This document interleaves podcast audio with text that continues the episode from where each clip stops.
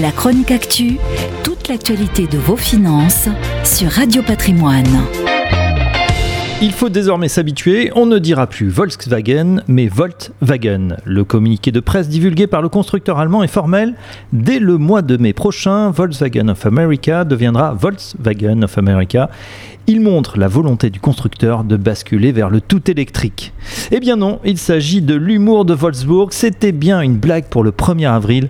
Voilà ce qu'a affirmé un porte-parole de la marque à l'AFP. Le changement de nom de Volkswagen en Volkswagen n'aura pas lieu, il s'agissait d'un coup de com bien ficelé annoncé via un communiqué de presse et relayé en masse par les agences de presse et les médias, dont CNBC aux États-Unis.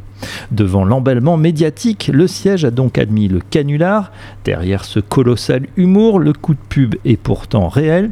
La firme allemande entend bien se tailler la part du lion sur le marché américain de la voiture électrique. Elle lance d'ailleurs son ID4, ID4, un SUV 100% électrique sur les terres de Tesla.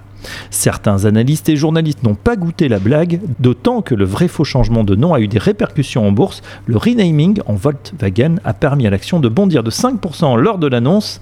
Le gendarme boursier américain pourrait donc se saisir de l'affaire et le coup de pub au final coûtait cher à la marque qui a déjà perdu beaucoup de plumes et de crédits dans le scandale du Dieselgate. Il n'empêche, face à l'ampleur des problèmes liés au changement climatique et à la prise de conscience des automobilistes, bien aidés par les mesures drastiques de l'Europe en termes de pollution, le créneau des véhicules électriques est devenu la nouvelle coqueluche des constructeurs traditionnels, de nombreux startups et des investisseurs.